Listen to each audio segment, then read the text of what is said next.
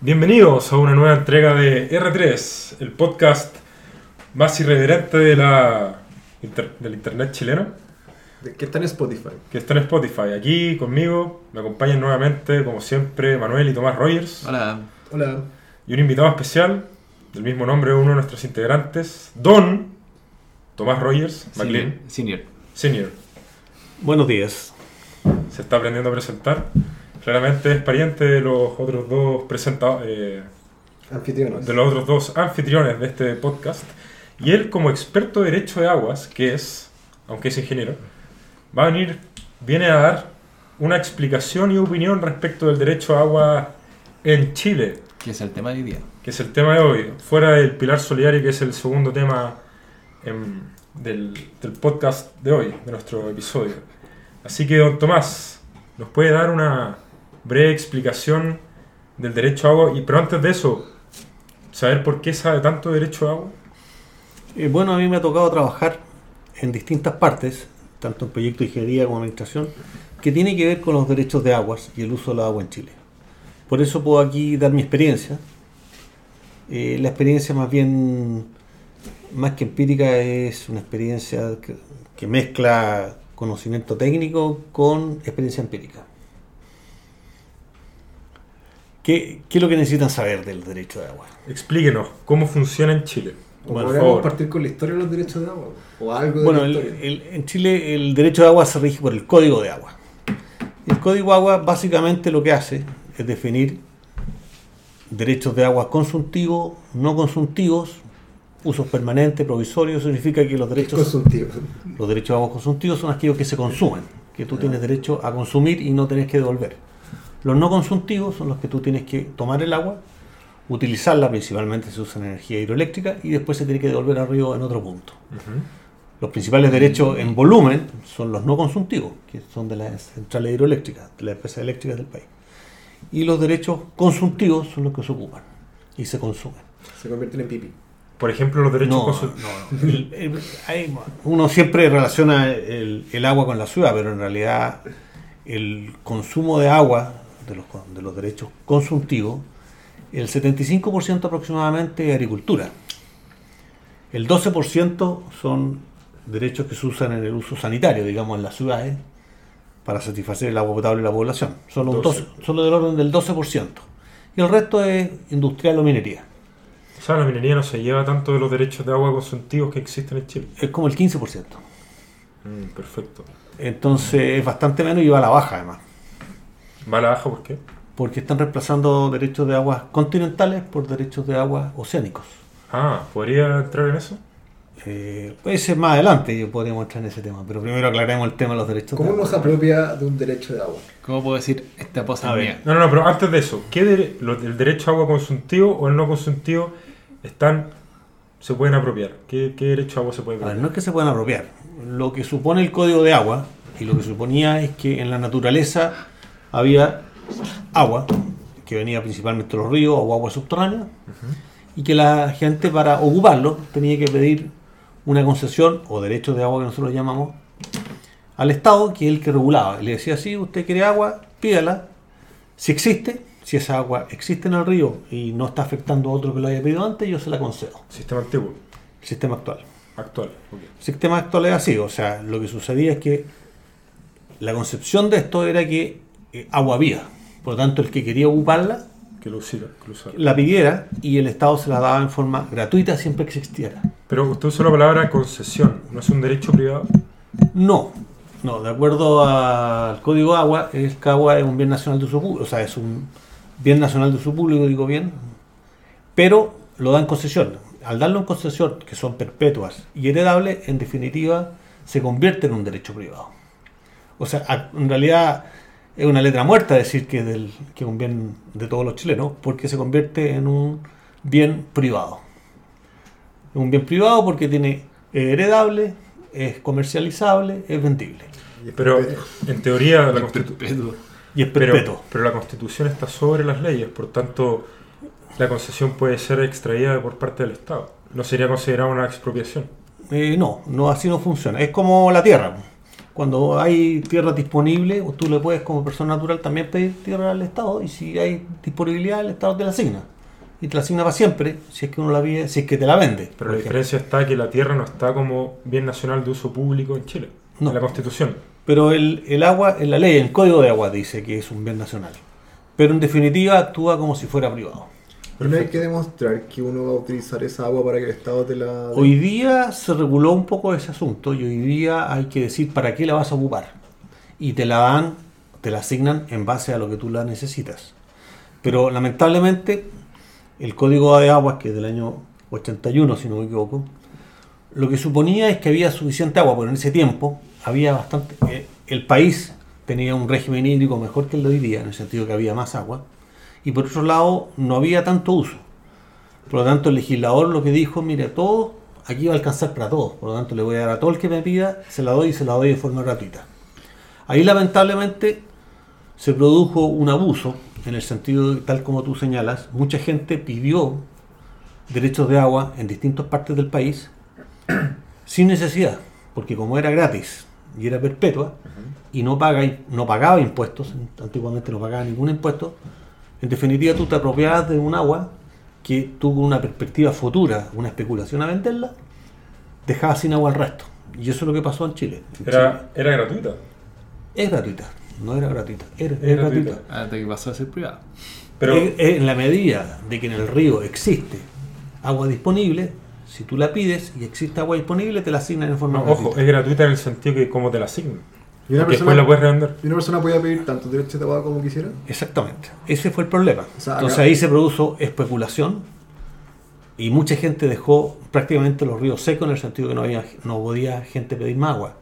El problema que hubo ahí es que la gente de escasos recursos, que ocupaba agua, no tenía cómo hacer, o la ignorancia, o la falta de cultura, le impidió pedir los derechos de agua que ocupaban, y gente que no tenía nada que ver con la zona, o que tenía que ver con la zona, pidió exceso de agua. Entonces se produjo un desequilibrio completo. Hoy día lo que sucede es que prácticamente en Chile, prácticamente todos los ríos ya están, eh, ya están saturadas la solicitud de derechos de agua, eso que quiere decir que no hay más derechos de agua. Por lo tanto, el Estado hoy día ya no está asignando derechos de agua. Hoy día el Estado se está convirtiendo solamente en, una en un regulador, ni siquiera un administrador. Hoy día el Estado lo que hace es inscribir el traspaso de derechos de agua para saber quién es el dueño. Compra-venta.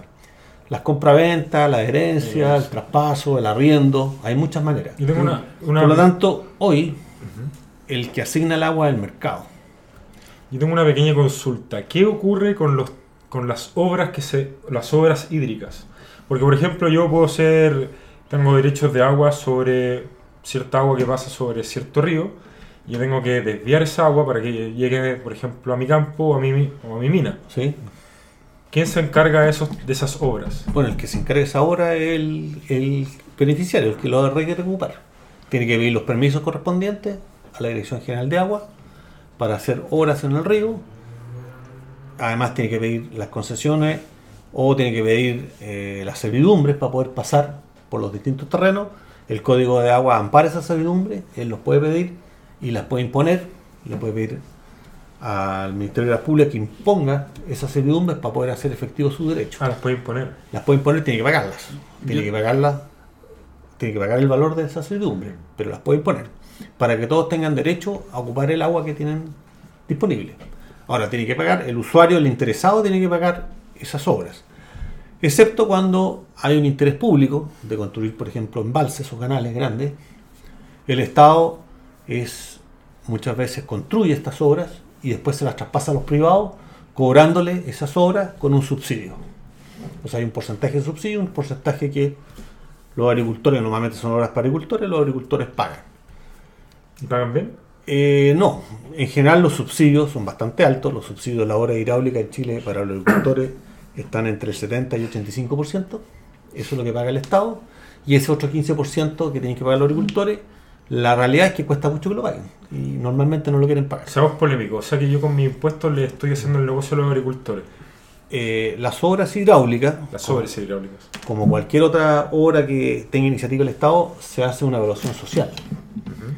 Y la evaluación social sobre esas obras, a pesar de que son obras ya particulares, que van a ser particulares, al, al país le conviene, porque normalmente eso va asociado a producción de alimentos.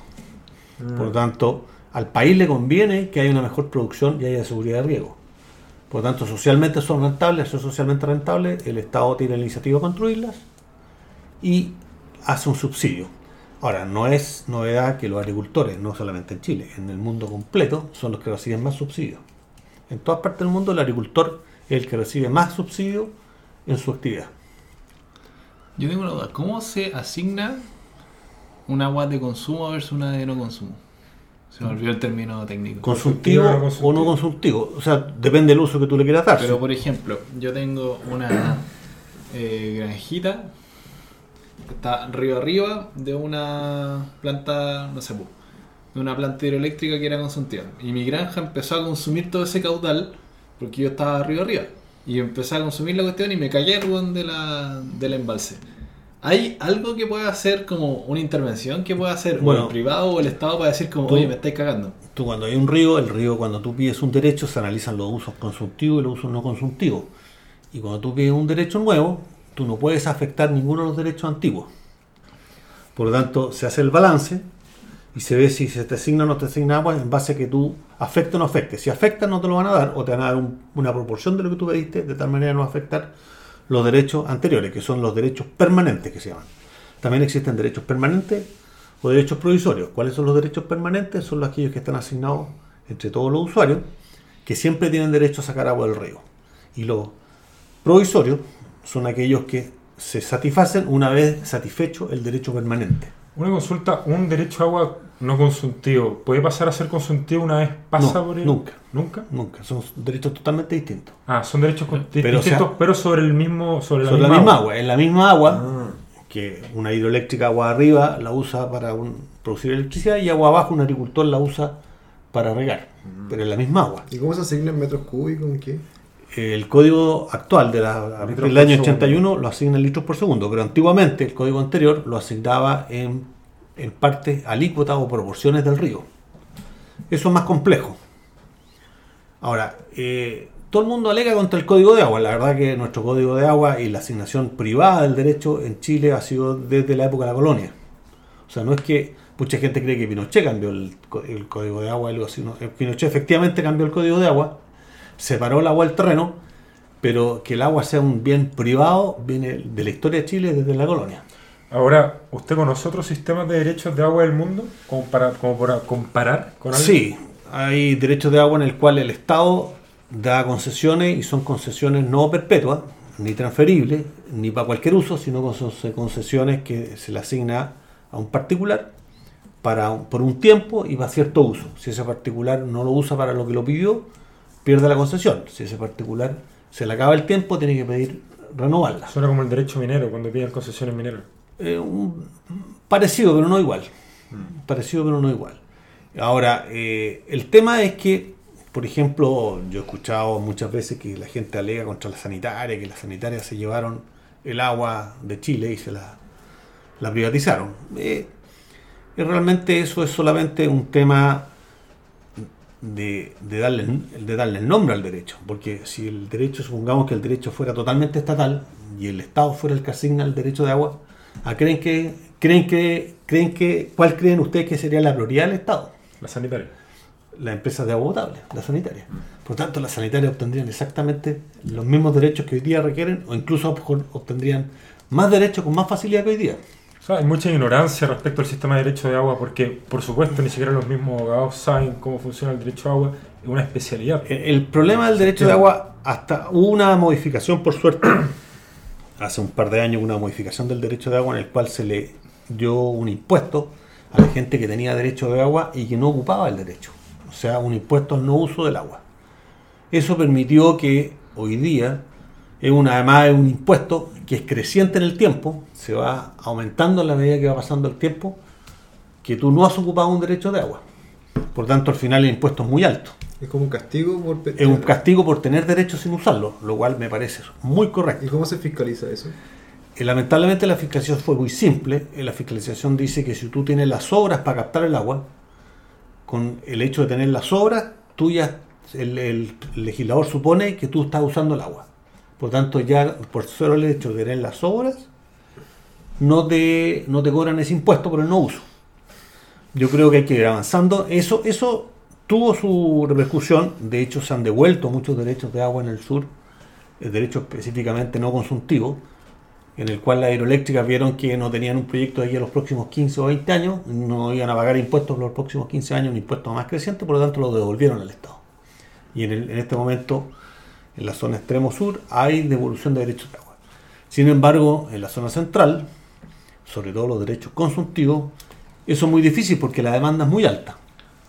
Pero todavía existe gente que tiene derechos no uso, sin uso o que lo usa mal. Yo creo que ahora tenemos que avanzar hacia un impuesto al, derecho, al uso eficiente del agua, no solamente al no uso del agua. Tengo, tengo una consulta. Chile como país montañoso, obviamente el agua viene de arriba abajo, de- obviamente. Entonces, ¿qué pasa si uno tiene un río y tiene 6 litros por segundo? Imaginemos que los derechos de agua son solo 6 litros por segundo. Un vecino arriba en la montaña tiene 3 y abajo otro vecino tiene 3. Y hay sequía. Y solo hay 3 litros por segundo y el vecino de arriba. ¿Cómo, cómo se, cómo se hace esa distribución? Bueno, dentro de, un, de una cuenca existe una organización de regantes que es el que se autorregula, o sea, entre los regantes se autorregulan y se distribuyen. Algo así como una especie de cabildo. No, no, eh, no, no, no. Entre los regantes tienen que pagar un administrador de la cuenca y ese, y ese administra la cuenca en base a los derechos que tiene cada uno. ¿A prorrata? Si es que hay escasez, tienen que ir a prorata. Si hay abundancia, se satisfacen primero los derechos permanentes y una vez satisfechos los derechos permanentes, se satisfacen los derechos no permanentes o eventuales. Esto es toda una clase. Y, Y si hay escasez, van a prorata en si- primero, al haber escasez, los derechos eventuales inmediatamente desaparecen su uso y los derechos eh, permanentes van a prorata. Justamente ahí parte el problema, porque los derechos ¿Qué es prorrata? Prorata es proporcional a lo que trae el río. Por ejemplo, si un río tenía 100 metros cúbicos por segundo, está repartido los 100 metros por segundo en derecho permanente y el, el río solamente trae 80.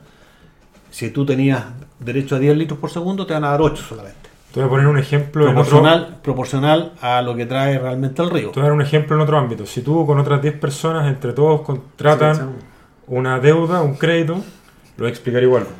Porque no voy a decir nada, pero lo voy a explicar igual. Nuestro Con- escucha. con- entre 10 personas contratan un crédito de 50 millones y ese crédito us- ustedes pagan 25 millones. Obviamente, tú tení- si tú tenés el 5% de esa deuda, de esos 25 millones que, que quebran, se va a descontar a prorrata. Y no- La prorata es, Vaya a pagar el 10% de los 25 no los 50. es proporcional con respecto a lo que trae el río. El problema está en que todavía hay muchos ríos en, en Chile que no están regularizados desde el punto de vista de caudal, significa que está todavía por parte alícuota del río. Por lo tanto, ahí la gente toma el 100% del río siempre.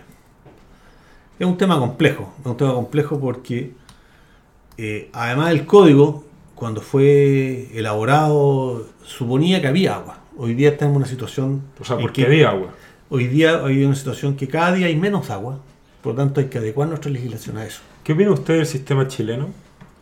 Con todas sus críticas que tiene, eh, fundada o no fundada. Mira, el, el tema chileno le entregó básicamente hoy día, le entregó al mercado la regulación. Si el Estado necesita agua, puede expropiar. No hay nada que le impida expropiar agua, pues tiene que pagarla. Y lo que no expropia el Estado, que es normalmente muy escaso que el Estado expropie, incluso compra agua al mercado, pero el resto dice, mire, es un problema del mercado. Si usted necesita agua eh, y no hay agua en el río, se la tiene que comprar al que la tiene. Es una forma de asignación. Es una firma de asignación eh, que es. Pero nadie, el Estado nunca vendió esa agua, pues. se la asignó a alguien para un uso. De forma Bueno, ahí, gratis. Gratis. ahí, ahí está. Hoy día, a menos que haya producido remate, que prácticamente hubieron muy poco, que era cuando al mismo tiempo alguien pedía, varias personas pedían derecho y no era suficiente para satisfacerlo todo, ahí el Estado hacía un remate. Y el que estaba dispuesto a pagar más se llevaba los derechos. También es otra forma de mercado, una forma de asignación de mercado. Ahora, eh, lamentablemente, eh, la otra forma de asignación es que el Estado asigne, o un grupo de gente asigne, eh, tampoco te podemos estar seguros que esa asignación va a ser mejor que la que hoy día. a lo mejor va a ser más justa respecto a cómo partió, porque esta asignación fue muy injusta, en el sentido que hubo gente que especuló y se hizo rica, se hizo rica sin haber puesto un peso. Pero hoy día, hoy día bajo la situación actual, creo que lo que hay que ir a avanzar a un uso eficiente del agua, por lo tanto tenemos que decir, como sociedad tenemos que decir, si usted no ocupa el agua en forma eficiente, tiene que tener un castigo. Y eso es a, a través de un impuesto, a través de una tasa por el uso no eficiente. Y como, so- porque como sociedad nos interesa que el, u- el agua se use en forma efectiva. Ya, pero Y además para asignar los derechos es complicado porque si, si nosotros decimos, no, mira, el que va a asignar el derecho es el Estado, tú tienes que tener cuáles son los criterios de asignación de derechos. Siempre hay que saber que cuando el Estado asigna derechos le va a quitar a uno para darle a otro. ¿Y quién está yo asignándolo? Tengo, yo tengo dos preguntas respecto a eso. Si yo ya tengo mi derecho de agua y tengo la maquinaria para tratar el agua y trabajar sobre con eso, ¿cuál es mi incentivo a ser más eficiente con el agua? Es decir, yo ahora en vez de gastar 100 litros por segundo, que es lo que tengo asignado, puedo hacer este nuevo proceso que Muy me bajo. mejora, que me lo dejo 80 En general es- porque si avanzamos y fiscalizamos el uso eficiente del agua, el ser ineficiente me va a evitar impuestos. Eh, es... En cuanto al uso de agua, sobre El- todo en temas de consultivo. Hay dos incentivos que podría haber. Uno, que tú podrías eh, producir a lo mejor con la mitad y la otra mitad venderlo.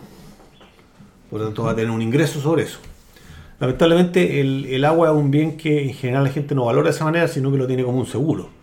Entonces, mucha gente que en realidad necesita 100, tiene 120, o 130, o 200, o 300, y no se los traspasa a nadie, como un seguro diciendo, mira, para la sequía y eso. Pero eso le hace mal a la sociedad porque tenemos recursos que nos ocupan y no lo puede ocupar nadie.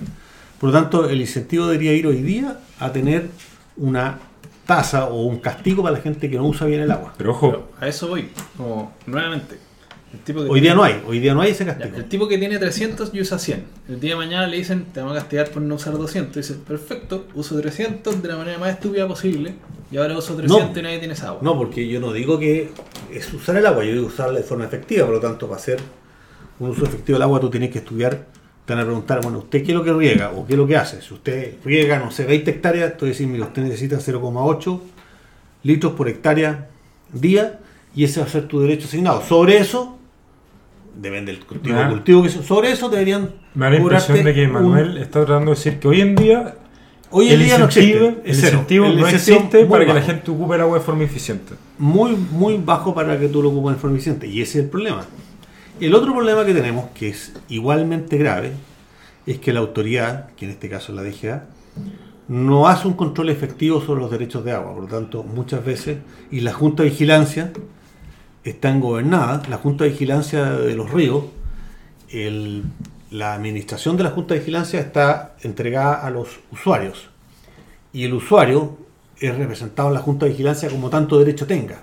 Una como una sociedad. Claro, pero el problema está en que los pequeños, los pequeños agricultores o los que tienen poco derecho de agua, en esa, en esa junta de vigilancia están muy poco representados, no tienen poder. Y los grandes son los que deciden. Por lo tanto, a veces se produce un abuso que los grandes ocupan más agua de lo que corresponde en desmedro de los chicos. Los chicos quedan sin agua y los grandes quedan con agua. Entonces, entonces ahí el Estado tendría que tener una actitud más, más activa en efectivamente ver que las cosas se hagan como corresponde. Y por otro lado, también existe el tema de que mucha gente usa el agua sin tener derecho y no hay control sobre eso. Y la, hoy día, lamentablemente, las multas o las sanciones que le da la sociedad a la gente que usurpa agua, que se llama la usurpación de agua, es sumamente bajo en relación al daño que producen. O sea, dejan a un agricultor sin agua durante dos semanas, es matarle la cosecha a los arbolitos que le costaron 10 años producir. Y sin embargo, el tipo que usurpa agua es un robo simple que tiene una muy baja penalidad. ¿El robo simple? Es, un- es una usurpación, no, no ¿Es un tengo simple- claro. ¿Es un simple delito? No tengo claro, yo no soy abogado, no tengo claro cuál es, pero la- las penalidades no son muy altas. De usurpación de agua. De usurpación de agua, se llama.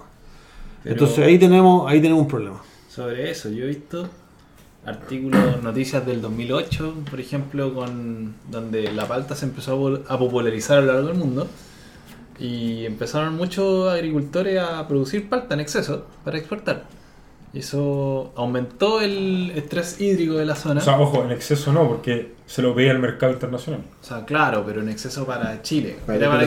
Para- para la sustentabilidad. Para Chile de hoy. No ser. po. Mira, Claro, y el- tema es que el Estado por algún motivo subsidiaba la agricultura de palta Y le daba, subsidiaba el agua de la agricultura de palta. Entonces estos tipos se chupaban los ríos y poblaciones enteras que yo no creo que hayan tenido derecho de agua como población eh, sobre ese río quedaban sin agua y se los cagaban. Es que lo volvemos a lo mismo, Es que- culpa de la ignorancia. O sea, el problema Eh, es la ignorancia de la gente respecto de cómo adquirir un derecho a agua.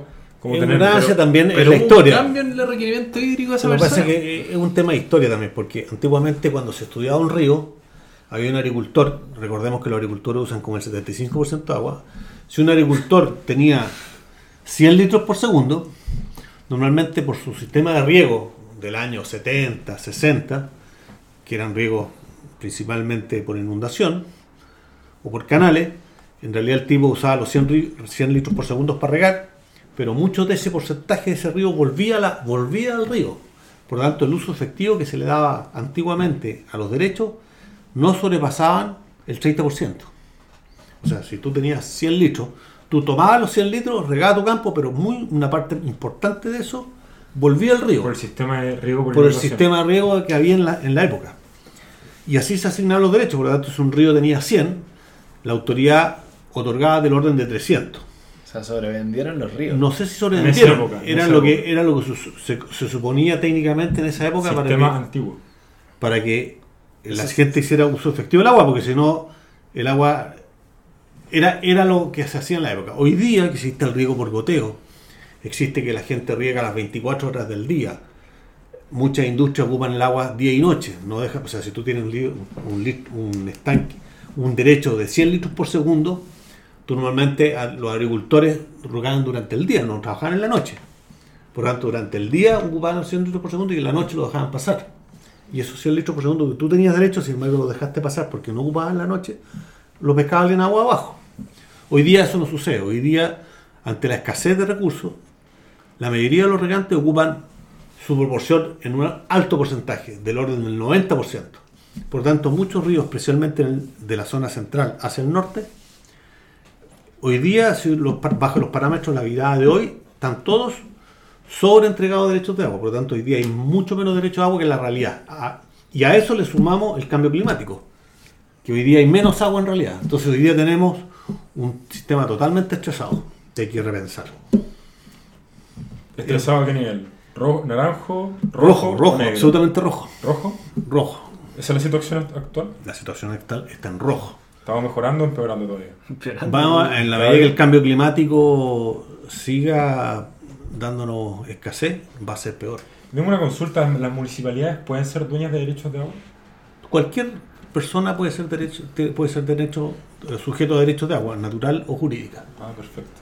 De hecho, las municipalidades, en muchas municipalidades a lo largo del país, tienen muchos derechos de agua con lo que riegan los parques. ¿O dan agua a su población? Eh, muy poco, eso, eso solamente ocurre en Maipú, Solo Maipú. solo en Maipú. No hubo una polémica porque la BIM vendió el agua del centro. La- el agua que vendió el centro era para regar los parques. Decidió vender esa agua y usar la- el agua que le ofrecía la empresa sanitaria. Fue una decisión de su momento. Yo no estoy de acuerdo, pero bueno, esa es una decisión Sabes que que en ese momento el agua sobraba. No, ¿No no, sobra? no, no, no. El agua potable en general es bastante más cara porque pasa por un proceso de potabilización y distribución. Es, Ah, mucho, más cara, es mucho más cara que sacar agua pasa, un pozo. pasa por la sanitaria.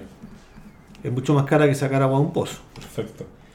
Yo, mirando la situación, yo creo que el agua le va a ocurrir un poco lo que le pasa al oro. La gente acumula y no lo libera al mercado. Va a ser como una especie de patrón oro.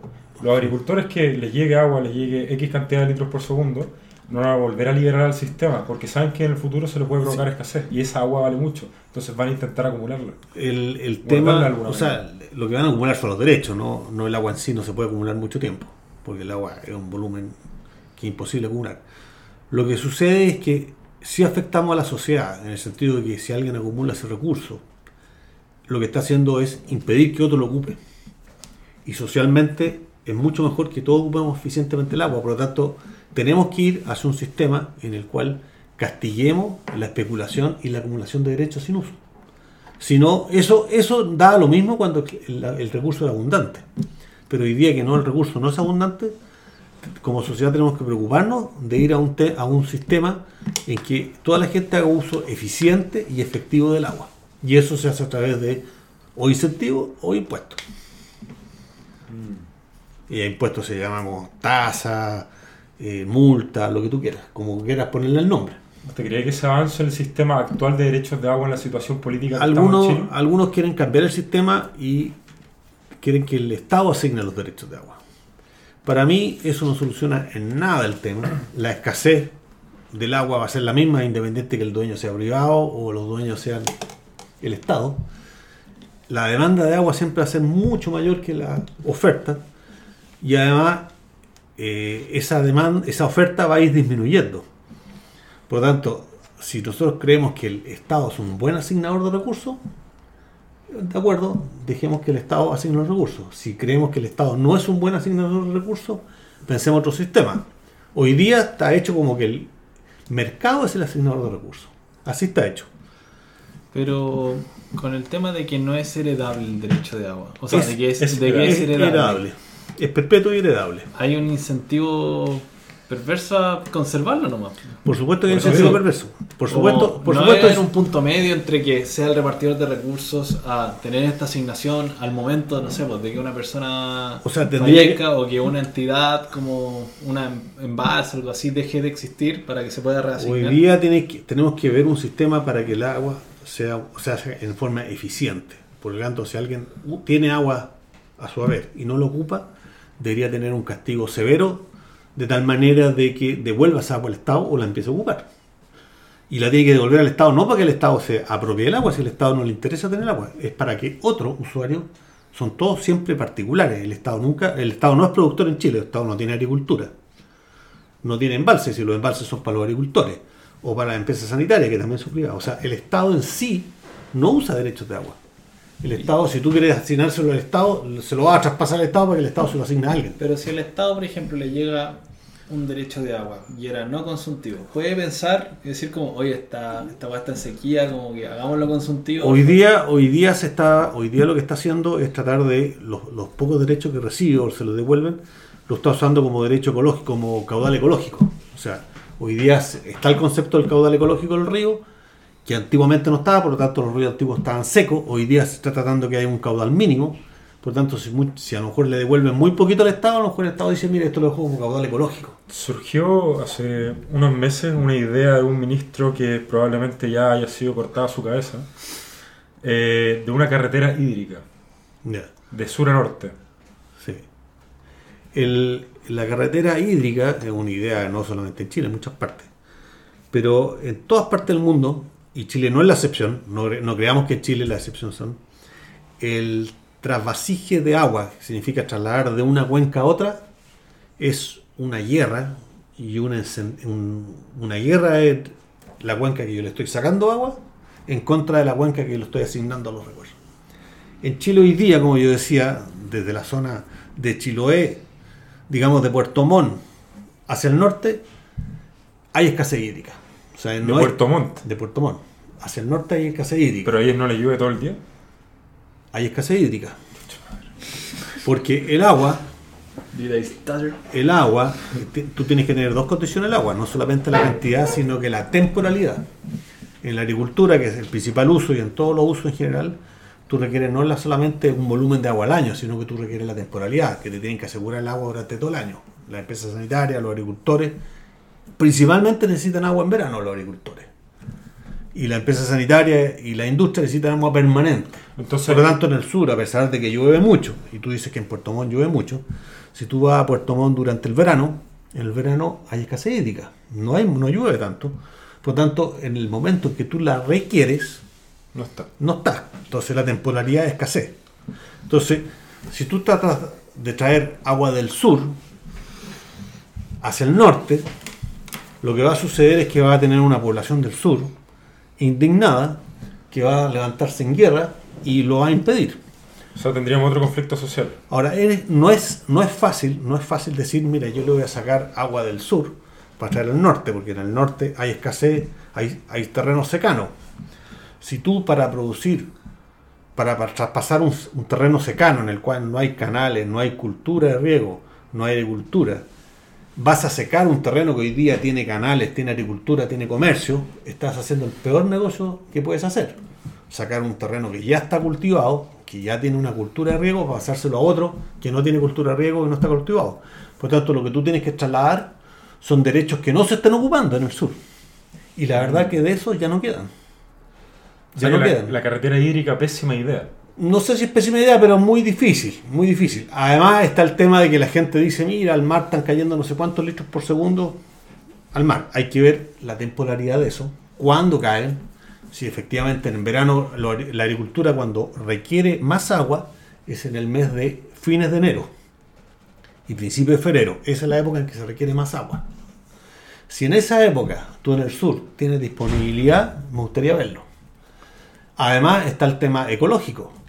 Esa agua que va al mar, normalmente a, las- al- a la entrega del mar, se producen ahí unos ciertos bofedales, se producen un sistema ecológico bastante rico, que si tú lo intentas, si tu idea es acabar con eso, vas a acabar con todo una, Un ecosistema. un ecosistema que se produce en todos los ríos al caer al mar. Por tanto, no es un tema tan sencillo, no es sencillo para nada. y lo- las desalinizadoras.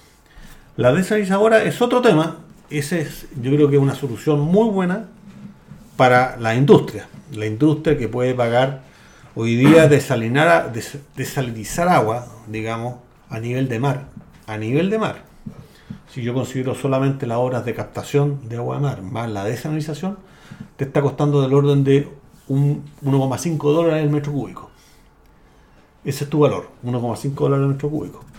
Contra los Ahora el contra los agricultores, que los agricultores están acostumbrados a pagar menos de 10 centavos por agua. Menos de 10 centavos. Lo único que pagan hoy día los agricultores en el sur es el costo de administración de esta junta de vigilancia que tienen que pagarle a los empleados que vigilan y mueven las compuertas. Pero la realidad es que no pagan el agua. Bueno, es cagado. Por lo tanto, eh, es- ese valor de 1,5 lo puede dar, lo puede pagar solamente la industria. Y no, solo- no cualquier industria. Una industria que puede pagar eso es, por ejemplo, la industria minera hoy día lo está pagando. Está pagando esos valores y más.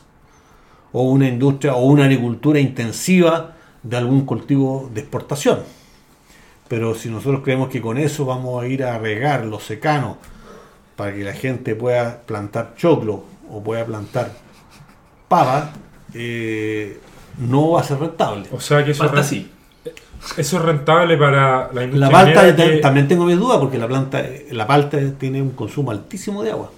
O sea que eso es rentable para las mineras que tienen el 10, como el 10% del consumo de agua, Entre el 10 y el 15. entre el 10 y el 15. Para ellos alcanza, para ellos es rentable porque el valor del cobre lo paga. Quizás ciertas industrias del vino que exportan muchísimo, quizás. Mm, puede ser, habría que ver cuánta agua se consume. Y sería. Eh, y no y el- la empresa sanitaria. Ah, y la empresa La sanitaria. empresa sanitaria y el agua potable rural también. Es una muy buena solución para el agua potable rural. Claro, pero volvemos al Pero tema. para una agricultura masiva, que es el 70% del consumo en Chile, yo por, por ahora con la tecnología que tenemos hoy día no lo veo. Mm. Es, complicado el tema del agua y por eso queríamos lo queríamos invitar, porque no cualquier persona puede dar una opinión respecto al tema del agua en Chile. Informada, informada. Yo, opinión yo- informada. yo quiero insistir en que lamentablemente hay mucha gente que cree que cambiando el sistema de asignación de derechos que tenemos en Chile vamos a solucionar el problema. El problema no es hoy día el sistema de asignación de derechos. El problema hoy día es que no hay agua. Hay que recalcar eso. Entonces, eh, veamos si cambiando el sistema de asignación solucionamos el problema. Yo creo que no. No va a aparecer más agua. O sea, pero tú has dicho. Lo que sí hay que eliminar la gente que ha acumulado derechos de agua sin Esto usarlo. es como la Eso hay que eliminarlo. La historia de, esta weá es sucia. Claro. Pero eso no te implica que el sistema sea per se malo. Por eso. O sea, no es malo. Lo que hace el sistema es decir, el mercado asigna los derechos. Si eso es malo o bueno, ya es un tema de... Lo que sí es que un- es, un, es un problema técnicamente complicado, complejo. muy complejo. Técnica, técnicamente. No cualquier persona de la calle, el millón doscientas mil personas que marcharon pueden tener una opinión informada respecto a esto. ¿Te Pero- parece razonable tener un sistema de derecho perpetuo a un cierto nivel de agua? Siento que esta cuestión es mutable a lo largo del tiempo. Claro, como que deberían asignarlo en el momento. Lo que pasa es que en realidad la asignación inicial es perpetua, pero tú como después como tenedor del derecho, si ocupaste menos, tú te deshaces del- o sea, te puedes deshacer del resto pero vendiéndolo. especulación. pues. O si necesitas más, puedes comprar. Eh, eso se llama especulación. Especulación cuando tú acumulas lo que no necesitas. Pero si todos estamos usándolo, supongamos que estamos en un mercado o un uso razonable del agua, si todos estamos usándolo y yo quiero, necesito más derechos, si, si estamos en un sistema de asignación del Estado, lo que voy a decirle a mi amigo diputado, senador, oye, yo necesito más derechos, por favor, dame más derechos. Y ese, ese asignador de derechos se lo va a tener que quitar a otro. Pero no es que te lo va a dar de la nada, no va a decir, oye, aquí tienes más derechos, se lo tiene que quitar a Pedro para dárselo a Juan. Quizás deberíamos hacer un alcance respecto a la palabra perpetuo. Eh, perpetuo es porque eso permite, ese perpetuo permite que eh, la gente tenga un proyecto a largo plazo. Ahora, si no son perpetuos, si son provisorios, cuando así se te acaba, por ejemplo, una industria que ocupa 100 litros por segundo, que tiene un derecho de, supongamos, un derecho de 30 litros por segundo, la industria está andando, que sé yo, y supongamos que no quiebra, que la industria está bien, que sé yo. Cuando se le termine su derecho, ¿qué haría el Estado si es asignador? ¿Se lo pasa a otro para que forme una industria? ¿O se lo pasa a alguien que tiene la industria andando? ¿Qué crees tú que haría? Se lo deja el que Se lo, se lo va a dejar al que lo está usando en forma racional. No, pero a lo que voy Pero es Lo que tenemos que preocuparnos es que la gente ocupa en forma racional el agua y en forma eficiente. Yo lo que voy es como el concepto de perpetuidad. En el papel te dice que tú tienes derecho a 100 litros por segundo un caudal del río que en este minuto te está dando 80 litros por segundo. Sí, eso, ese es otro problema. Eso tenemos que. te. La realidad es que tus derechos hoy día no valen lo que valían antes.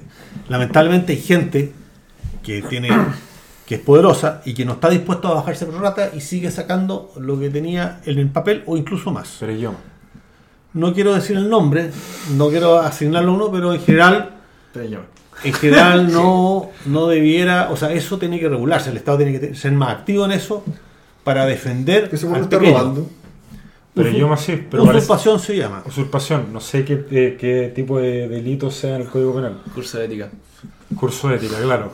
Un simple curso de ética por robar agua. En Chile, Pérez Yoma. Ahora, el- el- había, hay dos problemas. Uno, también eh, hay cuestionamiento de cómo se asignó ese derecho al principio. Lamentablemente eso ya va a la historia más que a la realidad hoy día.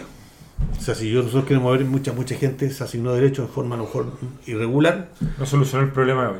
Ver eso. eh, ver lo que sucedió en el año 85, 86, para ver de qué derechos se asignó de forma extraña, que seguramente los dueños ya no van a hacer ni siquiera eso, sino que van a ser otros personajes.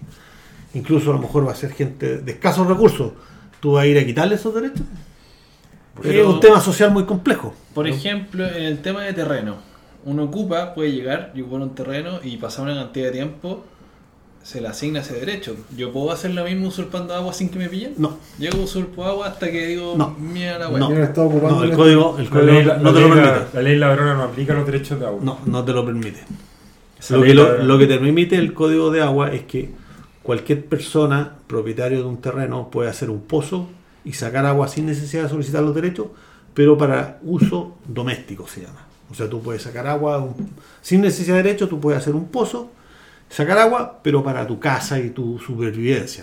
Oye, y, la- De ahí no puedes empezar a regar una chacra o arbolito. y un tema relacionado como la acumulación de agua, hacer más embalses pa- para que no se pierda todo el agua en el mar.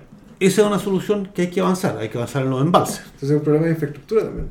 Por supuesto que hay un problema de infraestructura porque el agua, la temporalidad en Chile es muy acentuada. Hay que, hay que hacer ojo una distinción entre embalse y lo que es una hidroeléctrica. Son dos cosas distintas. Bueno, los dos usan embalse, pero un Sí. embalse de riego, digamos.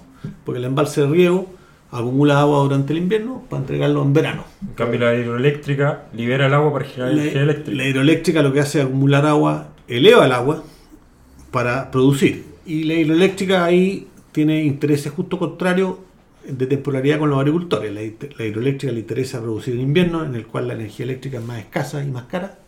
Y le, produce, le interesa producir menos en verano, en el cual la, la energía es más barata y más abundante. Toda una clase. O sea, hay menos demanda también. Sí, el problema de los. El problema del, del- de la forma en que la sociedad hoy día en Chile tiene para producir obras de gran infraestructura. La obra de gran infraestructura es muy difícil que los privados se pongan de acuerdo para producirla. Eso es, utópico. Que pongan la plata. Es, es utópico. Por lo tanto, lo que hace el Estado es tomar la iniciativa a través de la Dirección de Obra Hidráulica y dice, mira, estudia las cuencas, qué sé yo. Dice, aquí conviene, a la sociedad le conviene que haya un embalse. Y dice, vamos a colocar un embalse. En Chile, la- el río donde más conviene hacer un embalse es el río Concagua. en el cual hay abundancia de agua en, en invierno, hay escasez de agua en verano, escasez relativa de agua en verano, hay buen clima y hay buenos suelos. Apreciación, contexto, el Valle de la Concagua está muriendo, su río está sequísimo. Bueno, continuamos. Bueno, el, el río está seco porque no hay, justamente, Agua. no hay, no, porque no hay embalse. El río Concagua no tiene ni un embalse, hoy día se construyó uno, uno pero laterales, chiquitito, no es el río principal. Ojo, ojo que... No hay embalse. ¿Por qué no hay embalse? Si uno dice, oye, si el río Concagua está, se ha diseñado como cinco embalses, está diseñado Puntilla el Vento, Catemu y otros embalses se han diseñado, están a nivel, incluso a nivel de detalle. Incluso el Puntilla el Viento en la época, en el año 71, si no me equivoco, partió la obra. Partió con la- el túnel de desvío. ¿Por qué no hay embalse? ¿Por qué no hay embalse? Porque los usuarios se han opuesto al embalse en el río Concagua. Los usuarios del río Concagua no quieren embalse. ¿Por qué no quieren embalse? Porque al aumentar, al, al haber un embalse, va a aumentar la seguridad de riego sobre el, sobre el río Concagua y vamos a ir a regar no solamente el, el río Concagua, sino que también se va a poder, la ligua de Petorca también se va a poder regar.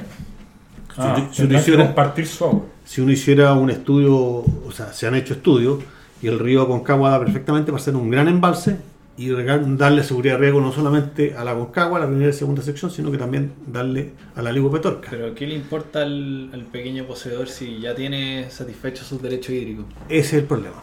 Es que Ese el como problema.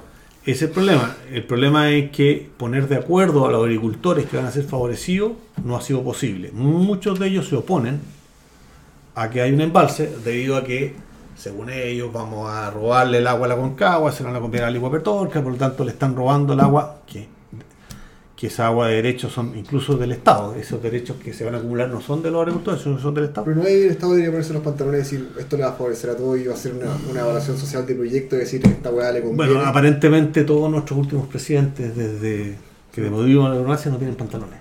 ¿Desde, desde cuándo? Desde que volvi- volvimos a la democracia, ninguno tiene pantalones porque no se ha hecho. Por Elwin. O sea, el Frey, problema del agua lo podríamos solucionar de esta forma. y- No sé si lo podríamos solucionar, Pero yo creo que podríamos atenuarlo. Podríamos atenuar muchos de los problemas construyendo gran infraestructura. Ese es un problema. Primero, poner de acuerdo a los grandes usuarios, que son los agricultores, de que se construya el embalse. Ese es el primer problema principal. Y el segundo problema, que una vez construido este embalse, los agricultores tampoco quieren pagar la parte no subsidiada. Pero hay un problema técnico. Onda, No. ¿Yo podría llenar de Chile de embalse? No, no podría No, llegar. ojo, que ahí se te Pero- podría crear un conflicto pero- social político con los Pero aparte, aparte No, pero- una vez que la obra es construida, que la construyó con un subsidio de, supongamos, el 75%, que todos los chilenos hemos pagado ese subsidio del 75%, y los agricultores solamente tienen que pagar el 25%, una vez construida los agricultores tampoco quieren pagar, y siempre buscan subterfugios, echándole el- el- al clima, que vino la peste, que vino no sé qué cosa, y en general no quieren pagar. En general, los agricultores no quieren pagar. Por lo tanto, tampoco es justo, con el esquema hoy día, de que toda la sociedad chilena vaya en, en el fondo en auxilio de los agricultores y después más encima los agricultores no quieren pagar. Esa es la cultura de riego que tenemos en Le Chile. puedo asegurar que aquí, hasta que tengamos nueva constitución o salga Piñera, en la Concagua no va a haber, porque si Piñera tiene no solo los pantalones abajo, también los calzoncillos y está en cuatro. Yo no quiero, yo no quiero calificar a un presidente de esa manera. Lo que puedo, lo que puedo decir es que es muy difícil ponerlos de acuerdo. Muy difícil ponerlos de acuerdo. Y además, eh, yo no, eh, no, no estoy hablando de gobierno de derecha ni izquierda. Ambos, ambos Sí, no han podido claro. hacerlo. A ninguno ha podido construir un embalse en la Concagua. Sin embargo, por ejemplo, en la cuarta región, la cuarta región, que en, en el cual cuando hay escasez hídrica todos están afectados, no hay agua, ¿no? En la cuarta región se han construido la mayor cantidad de embalses de riego en Chile. Y ahí la agricultura, hoy día a pesar de la sequía, ha podido sobrevivir. Ese es un ejemplo para todo el país. Por eso el Valle del Elqui tiene tanta riqueza. Lo del Elqui, San- tal- está Santa Juana, está, eh, ¿cómo se llama? Este, los vientos, el ¿El embalse Alcoa está en el- Ancoa, no, el Ancoa está en la séptima región. Pero en general, en general la cuarta región es un ejemplo para el país. Eh, los agricultores se pusieron de acuerdo, dijeron ya de acuerdo, vamos a construir embalse, eh, firmaron los compromisos, se construyeron las obras y han pagado, los, y han pagado la parte que les O corresponde. sea, Incapel es la cooperativa de los mismos agricultores, ¿no? sí. Y es una gran compañía. Esperemos que el resto del país pueda copiar el sistema y los acuerdos de la cuarta región de Chile. Por ahora creo que los ojos de la población de Chile ya no están en el agua, sino en otra situación de, de contexto quizás más importante incluso. Quizás más importante. Los agricultores te aseguro que están preocupados del agua y están, van a defender el agua con lo que sea. Sí. Pero aún así podríamos darnos la- una larga discusión respecto al tema del agua, pero hay que pasar al siguiente tema. Porque se nos emocionó nuestro invitado. Ya llevamos más de 50 minutos hablando sobre los derechos de agua y creo que podríamos pasar fácil a los dos horas. Sí, es un tema apasionante, un tema que uno podría hablar, hablar mucho de rato. Así que vamos a pasar al siguiente tema respecto al proyecto de ley del pilar solidario de las AFP que crea un, un pilar solidario del 2% para los afiliados de las AFP y los cotizantes. O sea, cotizantes. Es decir, cada cotizante, además de la plata que tiene que cotizar, que es un 11%, 10%. 10% por AFP va a tener que aportar un 2% de su remuneración, que eso no lo va a pagar el empleador, se los aseguro, digan lo que digan, de su remuneración lo va a tener que aportar un pilar solidario que va a repartirse entre las personas de, imagino que las O sea, jubilaciones más nuevo, bajas. un nuevo impuesto esta. Es un nuevo impuesto. Sí. Bueno, respecto a la AFP, lamentablemente eh, el 10% de cotización que hacemos todos nosotros obligatoria es poco. no alcanza. Y eso no es culpa de la AFP, es culpa del sistema como fue conseguido. No alcanza sencillamente. O sea, si nosotros en otros países a la previsión va del orden del 20 al 25%. Si nosotros creíamos que en Chile aportando el 10% íbamos, a- íbamos a hacer lo mismo que en otros países que aportan el 25%, Como así, 25%. el 25%. Pero ojo, Sí, ese no. 25%, ese sistema donde se aporta el 20-25% un sistema de, de reparto o Mira, es un sistema de eh, ahorro individual. Independiente cuál sea el sistema que ocupen, Es que si nosotros, cre- si nosotros creíamos que con el 10% íbamos a solucionar lo mismo que en otras partes solucionan con el 25%, o los otros son muy estúpidos, o nosotros no sabemos hacer los cálculos. Yo creo que nosotros no sabíamos hacer los cálculos. La cosa es que también está el tema de la edad de jubilación. Todo, todo. Todo, es un todo. suicidio. Ahora, hoy día, hoy día el 10% no alcanza. Claramente, en mi caso particular, por ejemplo, yo he cotizado en el nuevo sistema siempre. No he tenido prácticamente nunca una laguna. Y mi jubilación, si yo la calculo de acuerdo a las planillas que me da la FP, va a ser menos de, más o menos la mitad de lo que estoy ganando hoy día. No va a ser el 70% como decían que iba a ser. Y eso que en mi caso particular yo he sido favorecido en el sentido que prácticamente no tengo laguna y siempre he cotizado. Pero la realidad del chileno no es así. La realidad del chileno es que tiene muchas lagunas y que no cotiza todos los, todos los años. Por lo tanto, la jubilación que lo prometieron, que iba a ser un 70% de lo que ganaba, fue una promesa falsa. Y ese es el principal, esa es la realidad. La realidad que nos enfrentamos. En mi, en mi humilde opinión, este tema ya lo tratamos, lo tratamos la semana pasada en un capítulo que todavía no hemos subido, o quizás ya lo subimos, no lo sé.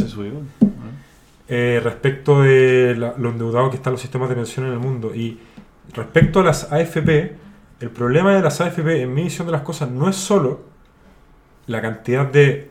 lo- la edad de jubilación y la cantidad de plata que se jubila y los otros problemas que puede tener el sistema en sí, sino que el sistema de AFP es un sistema, en mi opinión, bueno, un sistema de capitalización individual, pero funciona si es que tu sueldo es relativamente elevado y no tienes lagunas.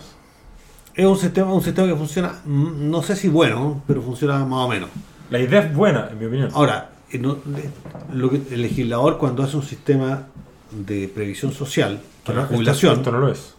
un sistema de previsión social para la jubilación tiene que pensar en todas las personas, no solamente en aquellos que trabajan regularmente durante toda su vida laboral y que no tienen laguna. Tiene que pensar en todos. Ahora, pienso yo que el, el 10% no alcanza, se va a subir al 14%, más un 2%, se está pensando en un 2% de más solidario. Yo creo que subir al 14% tampoco va a alcanzar, pienso que deberíamos llegar al 16%.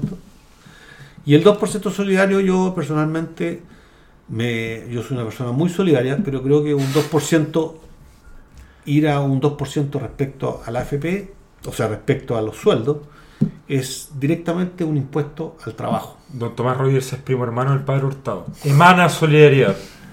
Eh, el- es un impuesto al trabajo, por lo tanto, cuando tú haces un impuesto al trabajo, lo que estás haciendo es un impuesto a la clase trabajadora.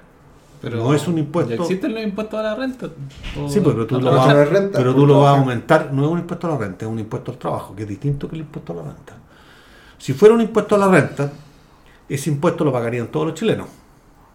Todos los chilenos que incluso que tienen ingresos a través de dividendos, que tienen ingresos a través de rentas, que tienen ingresos a través de llegada de plata desde afuera. Sí, el impuesto a la renta en Chile, el global complementario, queda por tramo respecto a la cantidad de plata Entonces- que tú hasta el 35% de tu sueldo y la nación el 40%.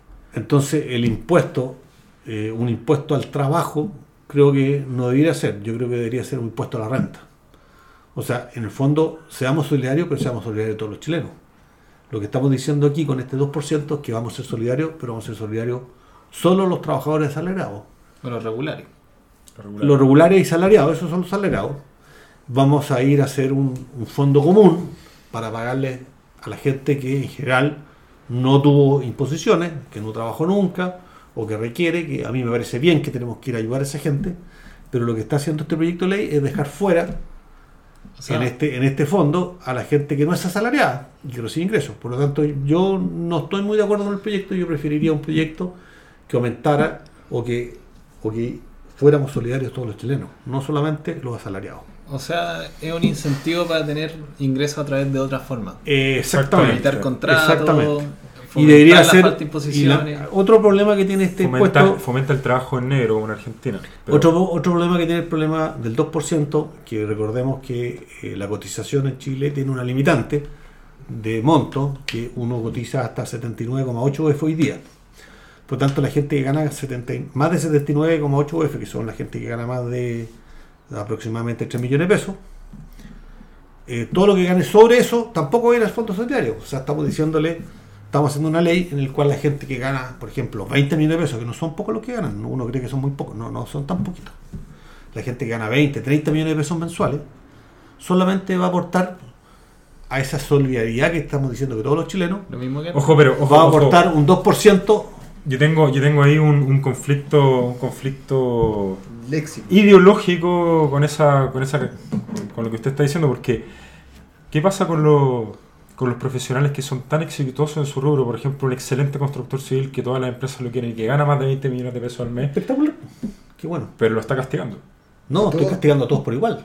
Claro. Pero hoy día, hoy día la gente que exitoso. gana. es Pero, si- proporcional. pero si hoy día un trabajador, Pro rata. un trabajador que gana, un trabajador más o menos bueno, que gana un millón de pesos mensuales, de ese millón de pesos bruto, va a tener que aportar un 2% del total de ese millón de pesos a un polear solidario. Perfecto. Solidario, este, este caballero lo hace muy bien.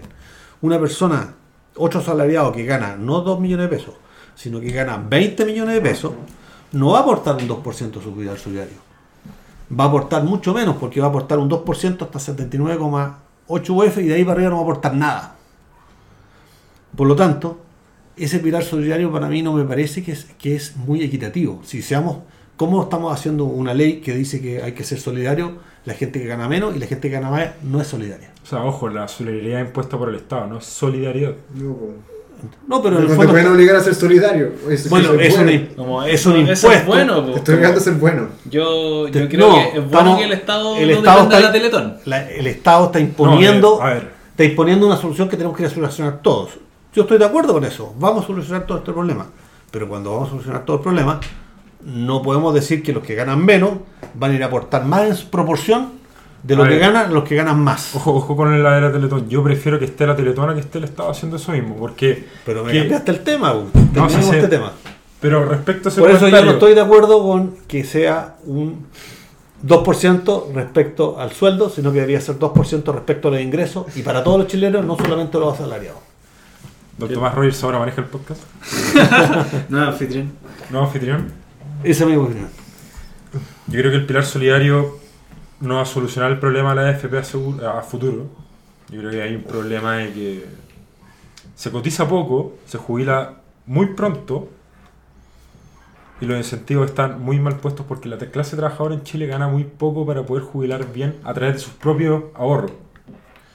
Y después está el tema de la libertad que te, que te, que te coarta el sistema, porque en el sistema de AFP hay muy pocos actores. ¿Por qué? Porque la ley, la ley del sistema AFP, al igual que la ley de banco, impide que entren actores más pequeños a competir. Ahí está el tema de que te cuarta la libertad a sacar tus fondos de pensiones una vez que te jubiles, todos. A la diferencia en Perú, que uno puede sacar el 95, como tanto por ciento. Entonces yo creo que va por un tema de libertad, es que el, el 2% extra que me parece una imposición que no es correcta, porque no se puede imponer la solidaridad a otras personas, por eso se llama solidaridad de es- totalmente privado. Deja de ser solidario, es un impuesto nuevo. Deja de ser solidario, es un impuesto, Pero encuentro que eso está bien. pero es distinto. No- Pero- Yo Pero- estoy de acuerdo con el impuesto, lo que no estoy de acuerdo es que sea un impuesto a la clase trabajadora. Solo, o sea, que sea un impuesto solo a la clase trabajadora. Que siempre lo va a hacer, siempre los impuestos van a afectar a la clase trabajadora. No, si yo no, digo que no lo es un afecte. impuesto directamente a la clase trabajadora. Es un impuesto que Es un misil. lo hacen así porque es muy fácil de recolectar esa plata. Es una plata que prácticamente no va a haber evasión. Todos los que imponen, todos los que tienen 100 sueldos, entonces por lo tanto el Estado prácticamente no tiene un bolso, pues lo va a recolectar inmediatamente. con Pero lo más inequitativo que hay. Claro. Hay un. El, el sistema argentino es relativamente parecido al nuestro, pero tiene una pequeña diferencia que ustedes claramente y muchos muchos audioscuchas lo han, probablemente lo conocen, es que el Estado puede obligar a los sistemas que manejan los fondos de pensiones a hacer cierto acto. Entonces cuando está, creo que fue Néstor Kirchner o Cristina Kirchner, estaban ellos, obligaron a los fondos de pensiones de Argentina a comprar ciertos títulos de crédito del Estado argentino, que después pasaron a valer callampa. Le robaron a todos los argentinos. Y, por ejemplo, hay pensionados que perdieron un tercio de todo su ahorro.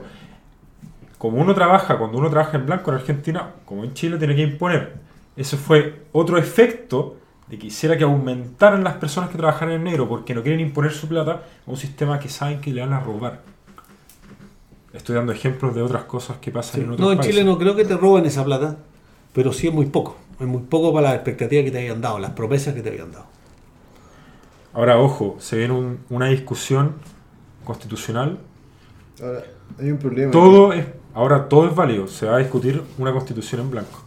Si tú obligas a la gente a imponer más, también le quitáis liquidez a la gente y al final la gente cuando no tiene plata se va a ver endeudada porque va a pedir unos créditos, ¿cachai? Entonces no sé qué tan bueno sea obligar a la gente a tener menos plata ahora porque igual va a la No, a tener menos plata. Es que si no, no va a tener una pensión Ya, No, menos a lo que voy, Pero la gente está sobrevendida en términos de plata. Tú tenías un crédito que tiene una tasa de interés del por eso. 20% anual, Entonces, bueno, 5 ahí- palos y tu jubilación va creciendo al 5%, ¿cachai? Ahí Entonces- pasa lo que decía Félix, las barreras de entrada para que entren bancos extranjeros a Chile son tremendas. no, pero para el mismo usuario. Y también AFP. es que el problema de quitar plata hoy día es que igual te vas a tener que endeudar para tener esa plata hoy día para tirar al futuro. Básicamente. Pero ahí podéis declararte en quiebra, pues. Ley de quiebra.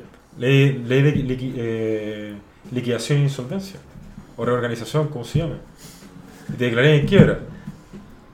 Pero sí, yo creo que el problema es más bien un problema de competencia de mercado, porque estamos tratando de funcionar en un sistema de mercado, pero no existe el libre mercado en el No, sistema de la aparte el- la FP no tiene ningún castigo si tienen pérdidas.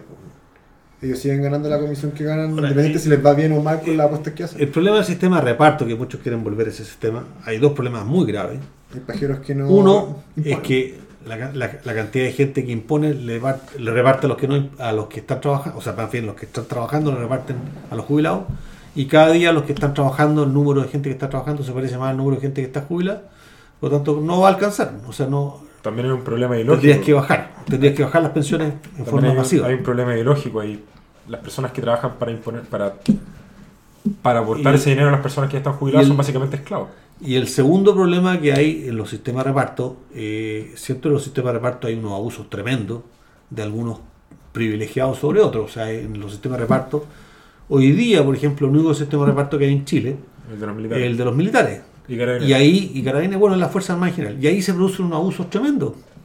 O sea, ¿cómo puede ser posible que la mayoría de los generales jubilen por incapacidad laboral? Por, por estar, eh, ¿cómo se llama? Incapaz de trabajar. Porque jubilan con un 25% más.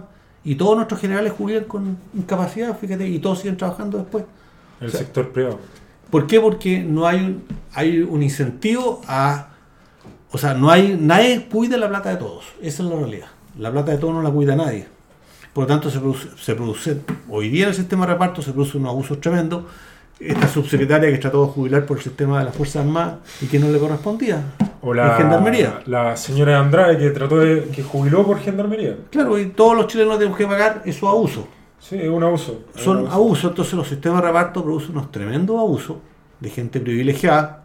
Por ejemplo, el sistema de reparto, en algún momento la gente trabajaba, en, trabajaba dos días en un puesto de confianza y jubilaba con ese puesto. Entonces, todos los que querían jubilar los ponían dos o tres días en un puesto de confianza, alta confianza y jubilaban y jubilaban con el sueldo más alto último. En mi opinión, el Por Estado. lo tanto, ese sistema hay que regularlo muy bien y se producen muchos abusos. Yo por eso soy contrario al sistema de reparto. que el Estado crea privilegios inorgánicos a través de su funcio- a, a sus funcionarios. De muchas maneras, no solo lo el hemos sistema discutido en Bueno, el capítulo anterior. por eso yo si creo es que, que- escuchara, lo sabría. Yo creo que habría que sacar a las Fuerzas Armadas del sistema FP, y, o sea, del sistema de reparto y volver a un sistema de FP distinto. Ahora, ojo, porque se viene la discusión constitucional. Y esto, dependiendo cómo es que las personas que estén dentro del proceso constituyente quieran la constitución nueva, esto se va a discutir. Por supuesto el que se va a sistema se va a discutir. Vamos a tener el riesgo de que las FP sigan igual o se estatizan, sean expropiadas. Ahora, es lo mismo que el agua. No porque el dueño sea el Estado o la FP, que Se sino, si no hay recursos, no hay recursos, no. O sea, no va, no necesariamente porque hay un sistema distinto va a haber mejores jubilaciones. Ah, no, a lo que voy es que hay ideas peligrosas, como vimos en las elecciones presidenciales pasadas, como la idea de Mayol de expropiar los fondos de pensiones y crear un tren a lo largo de Chile. Bueno, no sé si, no sé si los jubilados estarían dispuestos a recibir boletos de tren en vez de su pensión a final de mes. No sé, pero esa era una idea que están dando vueltas. Para que vayan a buscar el agua chile. Claro. O sea, yo creo que sí se puede flexibilizar algunas cosas. Por ejemplo, la gente podría endeudarse con su propio fondo de pensiones y no tener que ir al banco a endeudarse. O retirarlos. No sé si retirarlo, pero podría pagarle, podría pagarle las cuotas con interés a su propio fondo de pensiones en vez de ir a pagarle a un banco, O abrir el mercado. teniendo un, un fondo acumulado. Abrir el mercado, siempre abrir el mercado, bueno. Pero sí, siempre. Pero creo que esas discusiones no son discusiones para el Chile hoy, porque el Chile hoy está muy politizado y politizadamente no se piensa bien, en frío. Así que por hoy damos por concluido el episodio. Hoy día en R3. Muchas gracias a nuestro invitado. Yo los quiero mucho. Despídase, invitado Rogers. Eh, gracias por dejarme hablar. Espero que los que escuchen esto no se hayan aburrido. Adiós. Agradecemos mucho la clase magistral de nuestro invitado. Sayonara.